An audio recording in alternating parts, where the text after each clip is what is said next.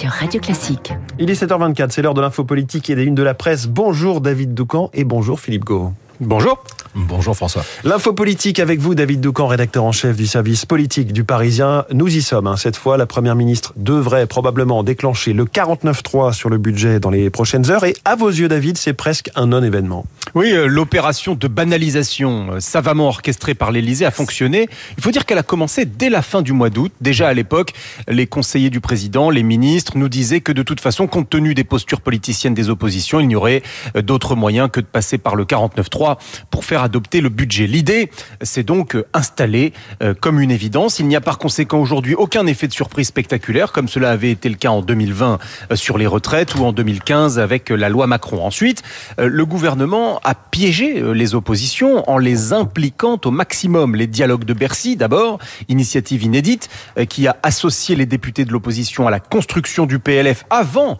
euh, qu'il ne soit présenté en Conseil des ministres. Et puis, les débats qui ont eu lieu hein, dans l'hémicycle pendant de nombreuses heures. Des amendements venant de LR ou du PS seront même conservés dans le texte final.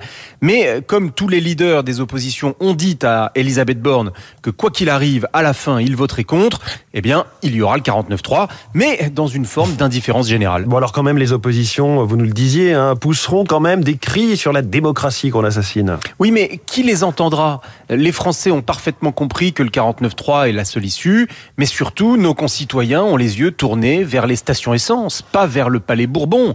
Euh, un quart encore des stations est à sec ce matin. Voilà le sujet qui préoccupe Emmanuel Macron. Or, euh, sur ce point, le gouvernement est en difficulté. Il a peu de moyens d'action, les réquisitions, les réserves stratégiques mais on voit bien euh, que cela ne suffit pas, au point qu'Emmanuel Macron, qui aurait voulu rester en surplomb, a été contraint de se porter lui-même en première ligne. Il n'y tenait pas parce qu'il sait que dans une affaire de négociations internes à des entreprises privées, l'État ne peut pas faire grand-chose, surtout face à une CGT qui se radicalise à quelques mois de son congrès interne. Bilan de ce milieu de semaine, bien joué sur le 49.3, qui prend les allures d'une formalité. En revanche, sur le front de la crise de l'essence, rien n'est réglé. Les vacances scolaires commencent samedi.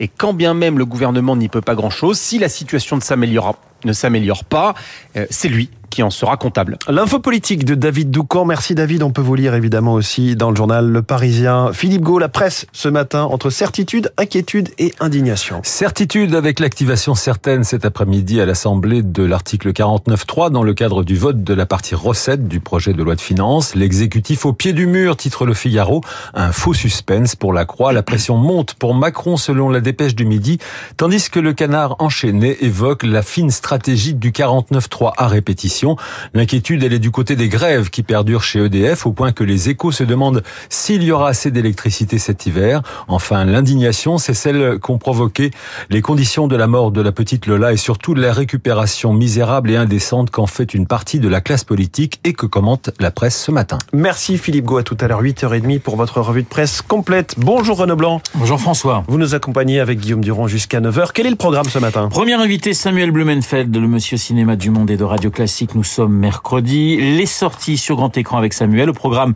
Léonard Cohen, mais aussi le nouveau jouet, remake d'un film de Francis Weber des années 70. Les réadaptations au cinéma, on en parlera dans une dizaine de minutes. Mais que se passe-t-il au lycée Joliot-Curie à Nanterre Depuis eh bien dix jours, les affrontements entre jeunes et policiers sont pratiquement quotidiens. Nous serons en ligne à 8h05 avec un professeur de lettres de cet établissement pour tenter de comprendre ce qui se joue. Dix minutes plus tard, Guillaume Durand recevra l'économiste Christian Saint-Etienne dans le studio de Radio Classique, les grèves, l'énergie, mais aussi l'inflation, la guerre et les pénuries. Christian Saint-Etienne dans les stars de l'info. 8h15. Vous n'oubliez pas Esprit Libre juste après la revue de presse de Philippe Gau. Autour de Guillaume, Pascal Bruckner et Marc Lambron, un philosophe et un académicien dans notre studio. Esprit Libre à 8h45.